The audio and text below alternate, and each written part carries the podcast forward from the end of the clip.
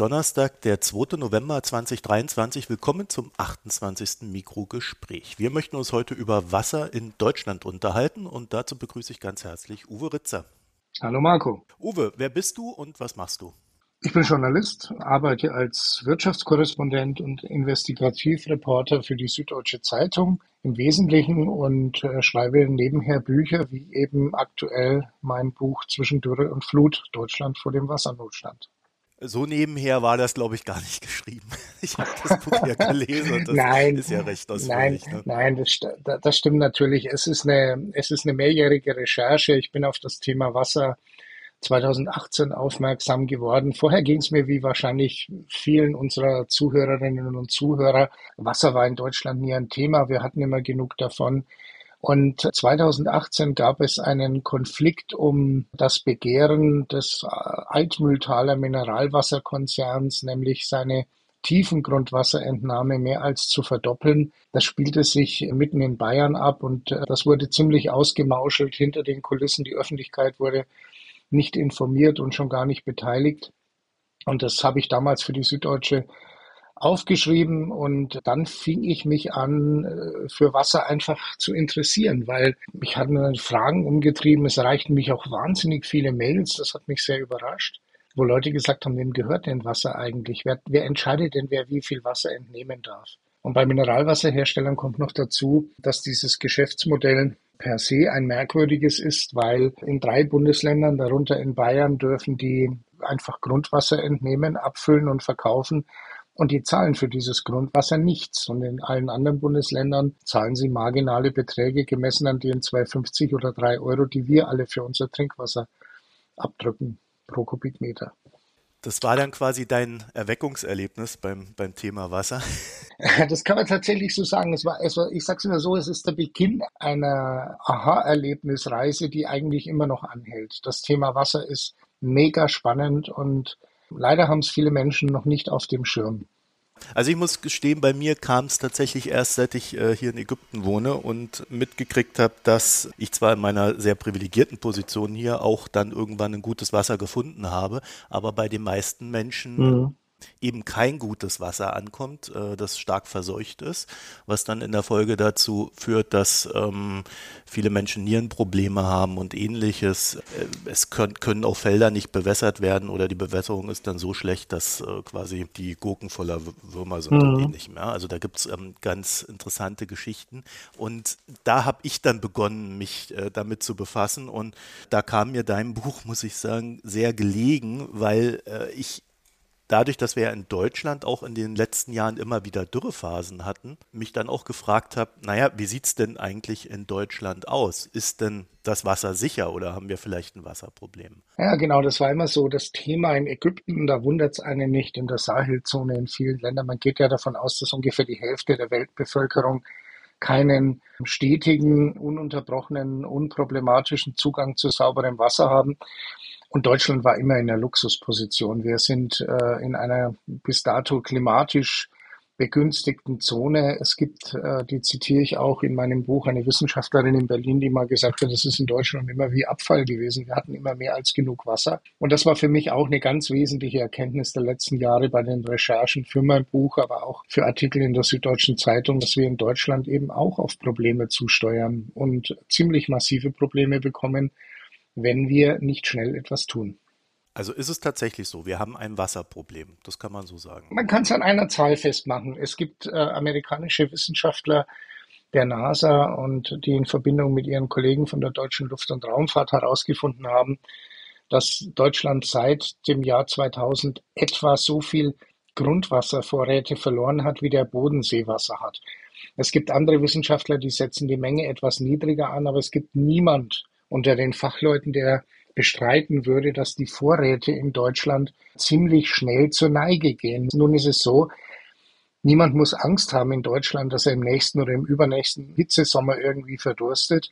Aber die Anzeichen dafür, dass wir da auf eine schwierige Situation zusteuern und was tun müssen, damit die Wasserversorgung über 2030, 2035 hinaus gesichert ist, diese Anzeichen mehren sich und nicht umsonst hat ja auch die Bundesregierung eine nationale Wasserstrategie in Auftrag gegeben, noch die Merkel-Regierung. Und im äh, März wurde die verabschiedet.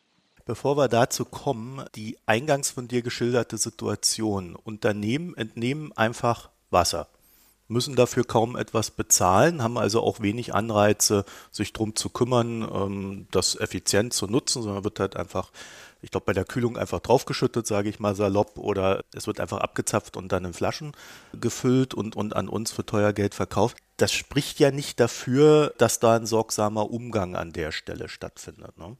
Der hat sich eben eingebürgert, dieser nicht sorgsame Umgang, weil immer so viel Wasser in Deutschland da war. Damit man die Dimension erkennt, wir brauchen in Deutschland ungefähr 20 Milliarden Kubikmeter Frischwasser jedes Jahr. Und davon gehen drei Viertel, über 15 Milliarden, gehen im weitesten Sinne in die Wirtschaft. Und wie du gerade völlig richtig gesagt hast, es geht in Industriebetriebe zu Energieversorgern, die ihre Kraftwerke, ihre industriellen Anlagen damit kühlen, die es natürlich auch für andere Zwecke brauchen. Die Papierindustrie braucht sehr viel Wasser, die Chemieindustrie braucht sehr viel Wasser, natürlich auch die Getränke und die Nahrungsmittelhersteller. Und genau das ist auf den Punkt gebracht. Das Problem, natürlich brauchen die Wasser und die sollen es auch in Zukunft bekommen. Aber das Problem ist, wenn dieses Wasser eben nichts kostet, wie in Bayern, Thüringen und Hessen und in allen anderen Bundesländern nur ein paar mickrige Cent, dann hast du als Unternehmen auch 0,0 Anreiz, in Wasserrückgewinnung, in Recyclingsysteme, in Brauchwassersysteme zu investieren. Warum sollst du das tun? Es bringt dir nur Kosten und du kriegst ja das Wasser auch so und da müssen wir runter.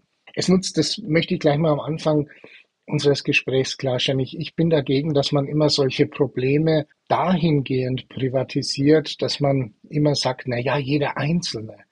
In Deutschland braucht jeder Einzelne im Schnitt 128 Liter Wasser am Tag. Und natürlich ist Wassersparen im Privathaushalt sinnvoll. Und natürlich soll sich jeder die Frage stellen, ob er unbedingt einen Pool im Garten braucht oder ob es nicht auch das Freibad um die Ecke tut. Und es ist nie verkehrt, Wasser zu sparen. Aber die großen Einsparmengen, wenn wir über Sparen reden, die großen Einsparmengen, die sind eben im Bereich Wirtschaft, im Bereich Industrie. Und die Industrie hat tatsächlich aktuell überhaupt weder Vorgaben noch Anreize, irgendwie ähm, wassersparsam umzugehen man könnte jetzt sagen, gut, die denken vielleicht auch in 30 Jahren hätte ich gern noch Wasser, also mache ich da irgendwie eine Wasserrückgewinnung und äh, bereite das wieder auf und was weiß ich was. Also das ist ja ein bisschen sonderbar. Oder ist da wirklich nur dieses kurzfristige Denken drin? Naja, man muss unterscheiden. Sicher gibt es auch Unternehmen, die haben das Thema auf dem Schirm, die tun was, weil sie Manager oder Eigentümer haben, die Unternehmer haben, die mhm auf Ressourcenschutz schauen, die da einfach auch gut unterwegs sind. Es gibt zweifellos. Man muss auch schauen, in welcher Region sind die Unternehmen. Wenn du mit einer Firma in einer Region bist, die ohnehin sehr trocken ist und wo sich die Probleme in den letzten Hitzesommern verschärft haben, dann bist du vielleicht eher bereit, dir da was zu überlegen. Zweifellos gibt es da positive Beispiele. Man darf nicht alle über einen Kamm scheren, aber die große Menge, die große Menge der Unternehmen, denke ich, hat dieses Thema aus Kostengründen und für mich auch völlig nachvollziehbar im Moment noch nicht auf dem Schirm, weil wirtschaftlich reagiert reagierst du eben als Unternehmen dann, wenn du entweder Anreize hast oder einen Druck. Also das heißt, eine öffentliche Debatte könnte da äh, schon mal eine Initialzündung sein, dass das ein oder andere Unternehmen umdenkt. Absolut. Man sieht es an Tesla. Tesla bei, in Brandenburg ist in eine Region gebaut worden, die vorher schon kein Wasser hatte. Und da gab es Fälle, wo der kommunale Wasserversorger den Gemeinden gesagt hat, pass mal auf, ihr könnt gerne dieses neue Wohngebiet erschließen oder diesen großen Neubau machen, aber wir können euch nicht garantieren, dass wir euch in extremen Trockenzeiten auch ausreichend immer mit Wasser versorgen können. Und da hat man dann dieses Werk, dieses Tesla-Werk hineingestellt mit einem Verbrauch von ja, anderthalb bis zwei Millionen Kubikmeter im Jahr, mit der Konsequenz, dass das Wasser knapp wird. Und da ist es jetzt so, dass Tesla kürzlich schon erklärt hat, ja, wir müssen, wir werden da was machen, wir werden da auch Wasserrecyclinganlagen und so weiter einbauen. Ob sie es dann tun, wird man sehen, aber denen bleibt wahrscheinlich auf Dauer auch nichts anderes übrig. Ja, so nach dem Motto, irgendwann gibt es dann einfach nichts mehr, weil in Deutschland ja durchaus noch die Regel da ist, dass die private Wasserversorgung, also die, die Versorgung der Bürger mit Wasser doch noch Vorrang hat vor der Industrie, oder? Das behauptet immer jeder. Aber es gibt seit kurzem ein Gutachten, ein Rechtsgutachten von Campact, dieser NGO. Und in diesem Rechtsgutachten sagen Umweltrechtler, die sich damit beschäftigt haben, das ist gar nicht so. Dieser Vorrang der öffentlichen Versorgung vor allen anderen, der wird immer so latent angenommen, aber er ist nicht klar unmissverständlich und juristisch äh, fundiert festgeschrieben. Das heißt, eine Behörde könnte sich jetzt nicht unbedingt darauf verlassen, dass sie mit dieser Argumentation einem Unternehmen, wenn es wirklich knapp wird, äh, den Wasserhahn etwas abdreht. Das heißt, wenn die Menschen vor Ort dann kein Wasser mehr zum Trinken hätten, geschweige denn zum Waschen, dann, dann wäre es vielleicht rechtlich umstritten, ob man den Unternehmen das Wasser wegnimmt. Es gab in Deutschland einen solchen Fall noch nicht, aber wenn es den gibt, bin ich mir überzeugt. Naja, ist doch auch klar.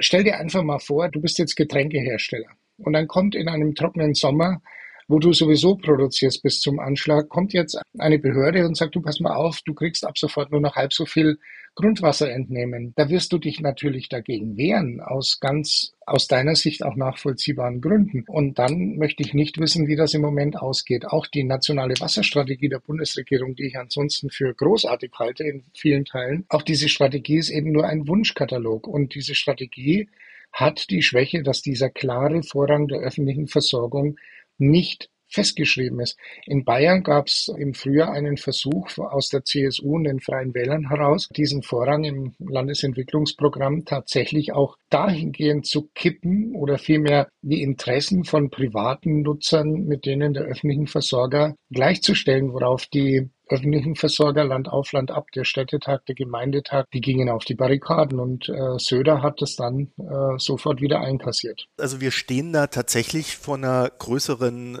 Problematik, wenn man denn davon ausgeht, dass in dem Rechtsstaat dann in so einer Notlage auch alles äh, entlang des Rechts läuft, weil ich könnte mir schon vorstellen, Leute, die durstig sind, die gehen dann einfach dahin, wo Wasser ist und holen sich das. Ne? also, also da äh, hätte ich jetzt noch so meine Zweifel. Deine ägyptischen Erfahrungen darf man sicher jetzt nicht eins zu eins auf Deutschland übertragen. Nochmal, ich habe nicht das Bild vor meinem geistigen Auge, dass in fünf oder in zehn Jahren in Deutschland Menschen sich gegenseitig die Schädel einhauen, weil sie um den Zugang zum letzten Brunnen der Stadt kämpfen. So weit wird es, glaube ich, in absehbarer Zeit nicht gehen. Aber darum geht's ja auch gar nicht. Man muss ja nicht immer warten, bis solche äh, Extremsituationen eintreten, wenn man vorher was machen kann. Und Deutschland hat als hochtechnisiertes Land und ein Land mit sehr viel Geld, das es investieren kann, einfach alle Möglichkeiten, das Wasserproblem in den Griff zu bekommen. Aber man muss halt irgendwann mal endlich damit anfangen. Und da hast du schon die, die Wasserstrategie der Bundesregierung erwähnt, die dir aber nicht so weit geht, das hast du auch schon gesagt. Aber was hat denn die Bundesregierung da überhaupt vor? Es sind 78 einzelne Maßnahmen. Im Groben. genau.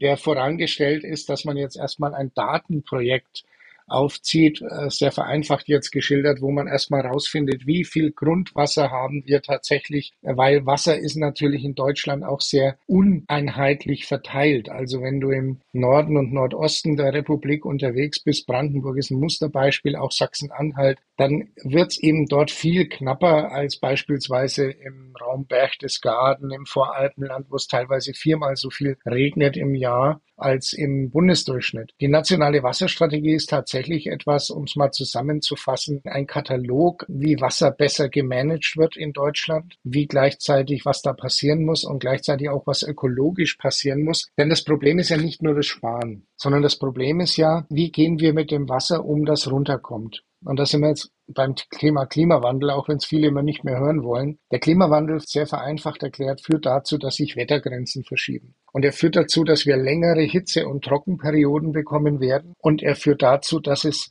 in der Summe vielleicht gar nicht weniger Niederschläge gibt. Nur dieses Wasser, das da runterkommt, kommt teilweise in einer Heftigkeit als Starkregen runter, dass die Erde nicht in der Lage ist, dieses Wasser in diesen enormen Mengen sofort aufzunehmen. Man kann es mit einem Blumentopf vergleichen. Wenn du einen Blumentopf hast, der so richtig vertrocknet ist und dann schüttest du da plötzlich nach Tagen oder Wochen, wo du nicht gegossen hast, Wasser drauf, dann läuft dieses Wasser rechts und links runter. Das dauert eine Zeit, bis da Versickerung ein entsteht und viel Wasser wird einfach nicht versickern, weil es oberflächlich abläuft. Und so muss man sich das im Großen auch vorstellen. Starkregen, dieses Wasser geht dann über Flüsse irgendwann ins Meer und ist weg. Wir haben quasi zwei Verteilungsprobleme. Wir haben einmal das, das Verteilungsproblem beim Regen selber, dass der in weniger gleichmäßiger Form fällt, was dann wiederum das eben von dir gezeichnete Problem auslöst. Und wir haben aber auch das Verteilungsproblem in Deutschland, dass wir Regionen haben, die einfach sehr trocken sind und andere, die nicht so trocken sind, dann aber auch mit unterschiedlichen Problemen bewusst sein wahrscheinlich auch. Ne? Und das muss man jetzt zusammenführen. Ganz genau. Du äh, hast, ich merke das jetzt auch, wenn ich mit meinem Buch unterwegs bin, in Regionen, wo es bereits Konflikte um Wasser gibt, weil Beispiel Mineralwasser oder wo es Verteilungskämpfe bereits gibt oder wo es Regionen gibt, Sachsen-Anhalt zum Beispiel, wo es Regionen gibt, wo selbst in diesem Jahr, wo der Sommer einigermaßen durchwachsen war in Deutschland und wir gemessen an unseren Nachbarländern unfassbares Glück hatten in Sachen Dürre oder Flut. Selbst da ist das Problembewusstsein weitaus größer, wie wenn du in Landstriche kommst, wo, wo halt die Menschen sagen, na ja, was soll's, wir haben auch in 20 Jahren noch genug Wasser. Wenn du am Bodensee lebst, bist du weniger von dem Problem betroffen, wie wenn du in irgendeinem ländlichen Landkreis in Sachsen-Anhalt bist. Aber ist es denn tatsächlich richtig, diese Annahme, weil wenn man Deutschland als Gesamtes denkt, dann würde man ja annehmen, okay, wenn wir da eine trockene Region haben, wo wirklich gar kein Wasser mehr ausreichend vorhanden ist, dann müssen wir das doch von außen zuleiten. Von außen würde dann bedeuten, vielleicht vom Bodensee. Baut man eine Leitung hin, führt das Wasser dahin. Und dadurch hat der Bodensee ja dann auch automatisch ein größeres Absinken als üblich. Das ist das eine Problem. Und das andere, diese Fernwasserversorgung, wie man das nennt, die existiert ja bereits ungefähr naja, so 20 bis 25 Prozent unseres Trinkwassers, das irgendwo in Deutschland aus einem Hahn kommt, wird über Fernwasserleitungen aus wasserreichen in wasserärmere Regionen transportiert. Das gibt's ja schon. Nur sollte man sich aus zwei Gründen davon hüten, zu glauben, dass das eine eine allgemeingültige Lösung für alle ist. Zum Ersten, weil dann natürlich auch die wasserreichen Regionen, also die mit hohen Wasservorräten, das im Bodensee angesprochen, irgendwann ein Problem kriegen. Der Bodensee und der Rhein leben zum Beispiel extrem vom Wasser der Alpen. Nur wenn halt in den Alpen es weniger schneit, wenn irgendwann alle Gletscher geschmolzen sind, dann kommt da auch im Frühjahr weniger Schmelzwasser nach. Und das Zweite ist, Fernwasserleitungen zu bauen, das ist ja nichts, wo ich sage, da ziehe ich jetzt mal schnell ein Kabel durch die Gegend, sondern das sind regelrechte Pipelines, die verlegt werden müssen. Das dauert rechtlich sehr lang, das ist sehr baulich aufwendig und es ist sehr teuer. Und es gibt solche Vorstellungen. Es gab auch in Brandenburg im Zusammenhang mit Tesla tatsächlich den Vorschlag, wir könnten noch eine riesige Pipeline vom Bodenseeraum raufziehen. Das klingt frappierend einfach, aber es ist nicht einfach und ich halte es auch für unrealistisch in weiten Teilen. In einigen Regionen funktioniert Fernwasserversorgung. Baden-Württemberg zum Beispiel bezieht tatsächlich sehr, sehr, sehr viel Wasser über die Fernleitungen, die im Bodensee beginnen oder am Bodensee beginnen. Dagegen ist auch nichts zu sagen, wo es funktioniert. Nur man darf das System auch nicht überreizen. Ja, und es ist ja auch so ein Umwelteingriff, so ein, so ein ich sage jetzt mal Rohr, aber so eine Pipeline da durchzubauen. Äh, wir haben das ja auch mit den Ölpipelines und Gaspipelines immer wieder gehabt, wie das quasi in die Natur eingreift und äh, dass man das gerade über längere Entfernung vielleicht doch eher vermeiden möchte. Ne? Naja gut, ja und nein. Das ist natürlich immer ein Argument, aber wir werden uns mal über eines wirklich in Deutschland auch klar werden müssen. Wenn wir über Klimaschutz in Zukunft reden, da wird es immer wieder ökologische Zielkonflikte geben. Paradebeispiel die Eisenbahn. Wir wollen, dass mehr Züge fahren, wir wollen, dass mehr Menschen mit der Eisenbahn fahren. Also musst du diese Züge irgendwo warten. Also brauchst du Werkstätten. Wenn du eine ICE-Werkstatt bauen willst, irgendwo an einem Eisenbahnknotenpunkt, da brauchst du richtig 30, 40, 50 Hektar Land da greifst du auch wieder in Natur ein. Wir sind ein dicht besiedeltes Land. Wir haben nicht irgendwo eine Region oder Regionen, wo wir sagen, da ist es wurscht, ob da noch was reingebaut wird oder nicht. In Nürnberg zum Beispiel sollte so ein ICE-Instandhaltungswerk gebaut werden und ist letztendlich auch am Widerstand der Bevölkerung, aber auch an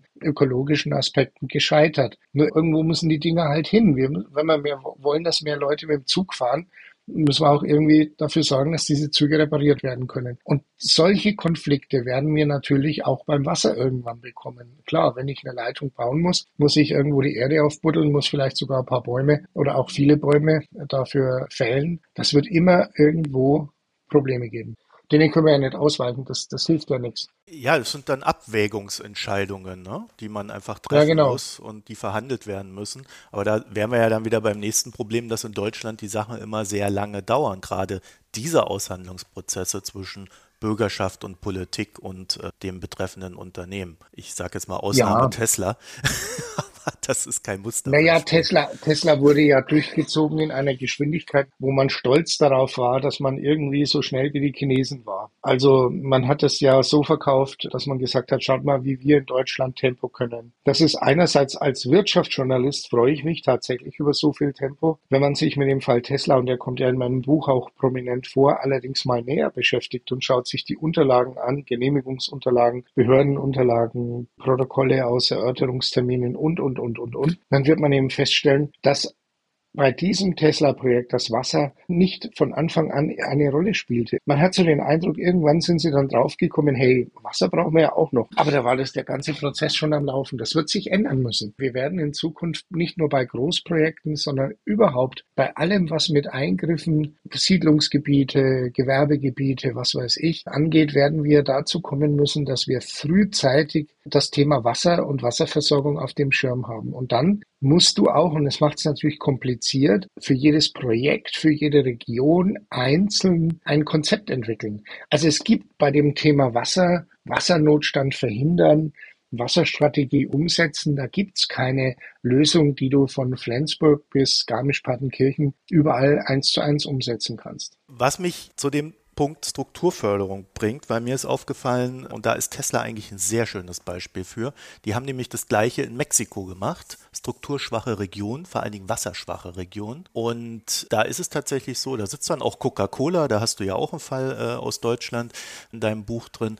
So, und die zapfen, die zapfen da das Wasser ab und dann äh, hat man tatsächlich die Situation gehabt, dass die Menschen in Mexiko, die dort gelebt haben, dem wurde das Wasser rationiert, während die Fabriken ganz normal Wasser abziehen konnten und nicht rationiert wurden, was natürlich zu äh, großen Gerechtigkeits- und Ungerechtigkeitsdebatten führte. Mhm. Man sieht daran aber, dass dieses bisherige Denken, und darauf will ich hinaus, in der Strukturförderung, in der Wirtschaftsförderung, ja irgendwie immer so ein bisschen hingeht zum, naja, da ist eine strukturschwache Region, da müssen wir irgendwie Arbeitsplätze schaffen, da gehen wir also hin, da lassen wir irgendjemanden eine Fabrik bauen, geben dem ein paar Millionen oder auch Milliarden äh, an Fördergeldern, dann wird der da Arbeitsplätze schaffen und alle sind glücklich. Aber genau dieses Konzept stößt ja dann beim Thema Wasser spätestens an seine Grenzen. Was Tesla in Brandenburg angeht, ich als Wirtschaftsjournalist aus Bayern habe mich ehrlich gesagt im ersten Moment auch spontan gefreut, habe mir gedacht, na, das ist ja cool. Der Musk baut da seine europäische Gigafactory, die zentrale Fabrik für Tesla in Europa, die baut er im, im Entschuldigung, im armen Osten, strukturschwachen Osten. Nur ganz ehrlich, dieses Tesla-Werk in Grünheide ist entstanden im Berliner Speckgürtel. Der hat der war überhaupt nicht arm. Der hatte auch keine hohe Arbeitslosigkeit. Und nochmal, wenn wir in Zukunft über solche Ansiedelungen reden, dann muss das Thema Wasser ganz, ganz, ganz vorne und ganz oben auf der Agenda stehen. Und das war in der Vergangenheit in Deutschland, behaupte ich, nach meinen Recherchen nicht der Fall. Da hat man gesagt, da baut man was hin und Arbeitsplätze oder weiß Gott welche Argumente. Aber Wasser war auf der Abhakliste irgendwo in der Ferne liefen, weil immer genug da war. Und das ändert sich eben. Dem müssen wir uns stellen, ob es uns gefällt oder nicht. Das würde dann aber auch bedeuten, dass man halt zu so einer Fabrik dann mal Nein sagt und hinnimmt, dass sie woanders hingeht. Ja, im schlimmsten Fall kann es das natürlich bedeuten oder? Dass man auch vielleicht sagt, pass mal auf, bei uns ist schlecht, aber 100 Kilometer weiter ist vielleicht gut, weil die Wassersituation in Deutschland, die ist ja in der, wie ich ja vorhin schon gesagt habe, in der einen Region hast du genug, in der 100 Kilometer weiter hast du ein Problem und wieder 50 Kilometer weiter ist die Situation wieder anders. Das hat halt einfach mit Geologie zu tun, mit der Bodenbeschaffenheit, mit der Frage, was ist unter der Erdoberfläche, wie schnell kommt Regenwasser unten an, wie leicht können die Böden Regenwasser verarbeiten und es wird irgendwann zu Grundwasser Wasser. Das sind so viele Faktoren, die da eine Rolle spielen. Ich finde das Thema deswegen so spannend, gerade bei der Wirtschaftsförderung, weil das halt diese, diese einfache Antworten der Vergangenheit ähm, quasi nicht mehr möglich macht, sondern man jetzt wesentlich komplexer denken muss. Ich habe aber so bisher nicht das Gefühl gehabt, auch nach Lesen deines Buches, dass das schon wirklich angekommen ist, sondern wir sind jetzt bestenfalls in dem Prozess, dass wir da hinkommen. Und dann hast du da so einen ganz interessanten Nebenaspekt aufgeworfen, der zeigt, wie schwierig diese, diese Diskussionen sind. Weil äh, die Menschen in Grünheide, die hatten dann, nachdem sie entdeckt hatten, das ist ein Problem für uns, haben sie halt so versucht, dagegen zu arbeiten und dann wurden sie um, unter anderem vom Fridays for Future zum Beispiel sitzen gelassen haben sie gesagt, weil die finden Elektroautos geil, haben sich also mit dem Wasserthema dann auch nicht beschäftigt gehabt. Also wo ich, wo ich so instinktiv gesagt hätte, das sind Verbündete, die waren es dann gar nicht. Nö, die sind überhaupt keine Verbündete. Fridays for Future hat das Thema Wasser überhaupt nicht auf dem Schirm. Wie du richtig sagst, sie finden E-Autos toll. Man kann ja auch E-Autos toll finden und machen wir uns auch nichts vor. Die Entwicklung global geht zur E-Mobilität, ob uns das jetzt gefällt oder nicht. Aber das bedeutet ja nicht, dass ich vor lauter Begeisterung andere ökologische oder Überlebensfragen, und Wasser ist doch eine Überlebensfrage, außer Acht lasse. Weißt du, wenn ich mir die ganzen Klimaschutzdebatten anschaue, welche Heizung du hast, ja, ob du jetzt mit Öl heizt, mit Gas heizt, mit Gott weiß was heizt, das kannst du bis zu einem bestimmten Grad beeinflussen. Das gleiche ist, wo kommt mein Strom her? Was du definitiv überhaupt nicht beeinflussen kannst, ist Wasser. Weil Wasser ist da oder es ist nicht da. Und ich bin überzeugt, dass Wasser das nächste große Ressourcenthema in Deutschland wird. Und meine Befürchtung und dein Gefühl, das du gerade geschildert hast, geht ja auch in die Richtung. Meine Befürchtung ist, dass wir wieder warten, bis es gar nicht mehr anders geht, bis der Notstand da ist. Mein Buch ist im Frühjahr jetzt erschienen und ich hatte heuer so im Sommer das Gefühl, nicht jetzt wegen meinem Buch, aber weil das Thema schon auf der politischen Agenda war, auch mit der nationalen Wasserstrategie, die im März verabschiedet wurde, dass sich da was tut. Aber ich habe im Moment nicht das Gefühl, dass dieses Thema Wasser in seiner Dringlichkeit erkannt wird. So, Jetzt ist dann wieder ein Jahr rum und dann ist das nächste Jahr rum und in fünf oder in sieben Jahren wird die Zahl der Landkreise, die im Sommer dann den Wassernotstand ausrufen, die Wassermengen begrenzen für die Haushalte, äh, wird dann immer größer und irgendwann wird der Leidensdruck so groß, dass man von jetzt auf gleich reagieren muss. Und das wird kompliziert bei dem Thema, weil du vieles, was du tun musst, um Wasser wieder mehr Wasser in den Boden in die Grundwasser, wenn du so willst, in die unterirdischen Grundwasserseen zu bringen, aus denen wir uns dann wieder bedienen, auch wieder in die Flüsse und ihre unmittelbare äh, Umgebung zu bringen, wo ja über Uferfiltrat viel Wasser gewonnen wird. Äh, das, das, das kannst du nicht von jetzt auf gleich regulieren. Das geht über, musst du, da musst du in Jahren denken. Wie viele Jahre ungefähr? Das ist schwer zu sagen. Gibt es da eine Indikation, nur 10, 20? Nein, ich, ich bin, ich bin da immer, wäre ich öfter gefragt, aber da bin ich immer sehr vorsichtig, weil das wäre eigentlich unseriös, da eine Zahl zu nennen. Nehmen wir mal diesen Sommer. Dieser Sommer war verhältnismäßig ausgewogen. Und viele Leute haben gesagt, nachdem so Ende Juli, Anfang August so eine zwei, drei Wochen ja, Regen und Kühle gab, ach, das ist doch alles gar nicht so schlimm. In Wirklichkeit hatten wir in diesem Sommer einfach nur unfassbares Glück weil um uns herum waren Länder, Italien war, war im Frühjahr das erste, wo es zunächst wahnsinnige Trockenperioden gab und dann kamen, kamen Unwetter, Starkregenereignisse, Überschwemmungen, Menschen kamen zu Schaden, war heuer in Österreich der Fall, in Slowenien der Fall, in Griechenland der Fall und, und, und Italien. Wir hatten einfach heuer nur Glück und die Frage, wie viele solche Glücksjahre haben, ist aber entscheidend dafür, wie schnell das passiert. Die Bundesregierung geht davon aus, dass die Wasserversorgung ab 2030 volatiler wird. Und ich halte das für eine nachvollziehbare Größenordnung, wobei man eben sagen muss, in manchen Regionen hast du das Problem jetzt schon. Und in anderen Regionen wirst du es wahrscheinlich frühestens 2040 kriegen. Das ist sehr, sehr unterschiedlich und macht das Ganze natürlich auch schwieriger zu handeln. Funktioniert das denn wirklich nur über öffentlichen Druck? Also wir haben ja jetzt schon darüber gesprochen, dass die Bundesregierung äh, eine Wasserstrategie sich überlegt, äh, dass man daran irgendwie arbeitet, aber de, dein Eindruck scheint zu sein, dass das alles nicht konsistent genug ist. Ich will jetzt gar nicht sagen schnell genug, sondern dass es nicht in der Vehemenz so ist, wie es sein müsste. Das hat aber damit in erster Linie zu tun, dass es nicht die eine Ebene gibt. Das Thema Wasser taugt nicht für Populismus. Dann kannst du nicht hergehen und sagen, die in Europa müssen es machen, in Brüssel. Die in Berlin müssen es machen. Die in meiner Landeshauptstadt müssen es machen. Nein, es müssen viele, viele Rädchen ineinander greifen. Das fängt in der Kommune vor Ort an, wenn die ein neues Baugebiet, neues Siedlungsgebiet ausweist. Dann hat eine Kommune die Möglichkeit, zum Beispiel Regenwasserzisternen, Wasserkreislaufsysteme festzuschreiben. Wenn dann die Häuslebauer kommen und sagen, seid ihr wahnsinnig, das kostet nicht Geld und Bauen ist ohnehin schon so teuer, dann ist die Frage, knickt die Kommune ein oder tut sie es nicht? Da fängt es im Kleinen an. Und das setzt sich natürlich im Großen fort. Wenn wir über ganz wesentliche Dinge reden, nämlich den Flächenfraß in Deutschland, der unbedingt gestoppt werden muss, um einfach die Flächen zu erhalten und vielleicht sogar wieder auszuweiten, auf denen Wasser vernünftig versickern kann, damit es wieder Grundwasser wird. Das Thema Flächenfraß, das kann nicht eine Regierung allein lösen. Da müssen viele zusammenarbeiten. Und deswegen ist der öffentliche Druck enorm wichtig. Äh, ein öffentlicher Druck, der nicht gegen etwas ist, wie wir es ja oft so haben. Es gibt eine Bürgerinitiative, die will was verhindern und dann ist gut, sondern einer, der, der einfach bei der Politik dieses Thema Wasser pausenlos auf der Agenda hält.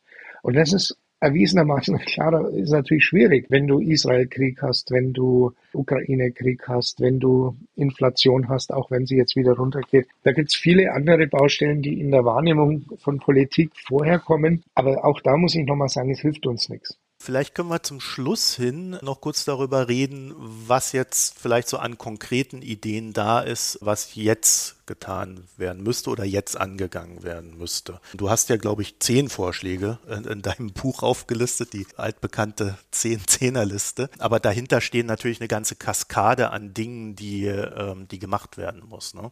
Äh, kannst du da so kurz die, die wichtigsten Punkte? Ich habe es auch, zehn Punkte sind es sind eigentlich zehn Handlungsfelder, wo man was tun muss. Die gliedern sich, es gibt regulativ einiges zu tun, also zum Beispiel, dass man die öffentliche Trinkwasserversorgung der klaren Vorrang einräumt vor allen anderen Nutzungen, dass man Wasserversorgung nicht privatisiert. Das ist ein ganz wesentlicher Punkt, weil in dem Moment, wo man sie privatisiert, gibt man sie in die Hand von Spekulanten. Wir brauchen aber eine umfassende Wasserschutzagenda auch, wo wir zum Beispiel Gewässerschutz betreiben, wo wir uns um unsere Flüsse kümmern, wo wir dafür sorgen, dass Moore im Idealfall nicht nur erhalten, sondern ausgeweitet werden, wir müssen Schadstoffeinträge verringern. Wir müssen Wasserschutzgebiete ausweiten. Und es braucht auch, da wo nötig, Rückhaltesysteme, wenn Starkregen kommt, dass man Wasser in großem Umfang eben auffängt und dann eben entweder später nutzt oder aber kontrolliert versickern lässt, damit es sich zu Grundwasser regenerieren kann.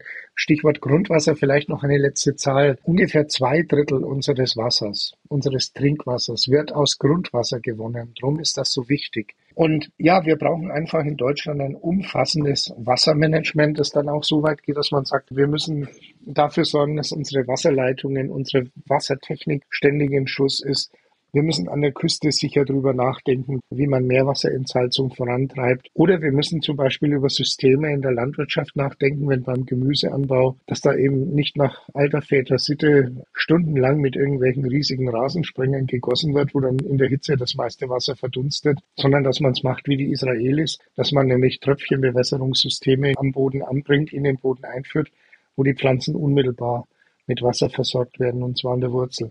Da gibt es unglaublich viel zu tun. Wie gesagt, es ist nicht damit getan, dass man die Verantwortung abschiebt auf eine politische Ebene und die müssen es machen. Ich finde, Israel ist in der Hinsicht auch ein absolutes Musterbeispiel, weil da extrem viel Wasser wiederverwendet wird, äh, aufbereitet wird. Äh, die genau. haben quasi ja. den, den Umgang mit dem Wasser wieder gelernt. Und das habe ich so das Gefühl, das ist auch etwas, was in Deutschland mehr Einzug halten muss, zu bedenken, dass es halt eine endliche Ressource ist, die, die wir verwalten müssen in gewisser Hinsicht.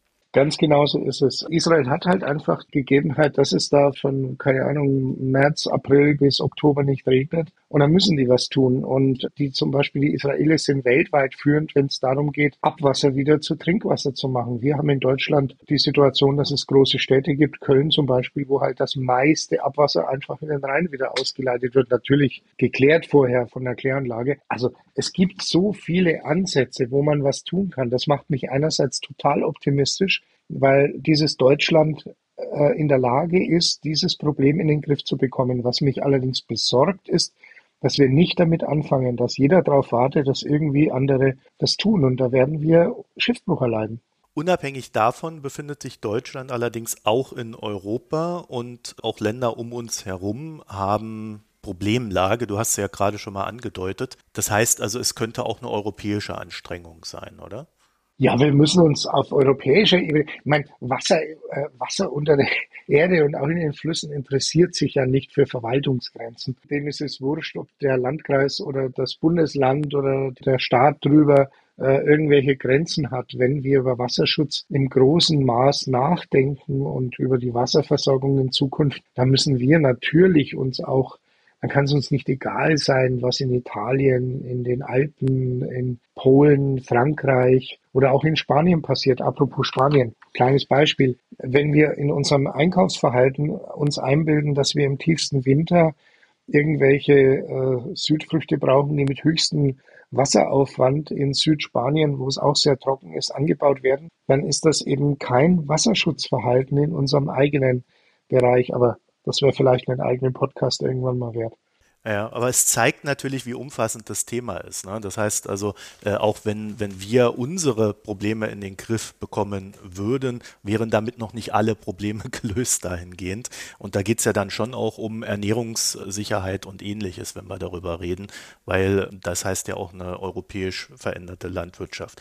Aber da wollen wir jetzt tatsächlich nicht reingehen. Aber du hast uns jetzt schon mal einen sehr, sehr guten Überblick über unsere Probleme gegeben und äh, ich hoffe, dass wir da so ein bisschen dann auch dadurch sensibilisieren können, sich mehr damit zu befassen. Und in dem Sinne, Uwe Ritzer, vielen Dank für das Gespräch. Ich danke für die Einladung. Und ihr könnt uns noch ein paar Kommentare schicken, www.mikroökonom.de, da findet ihr alles weitere. Vielen Dank fürs Zuhören und bis bald. Tschüss.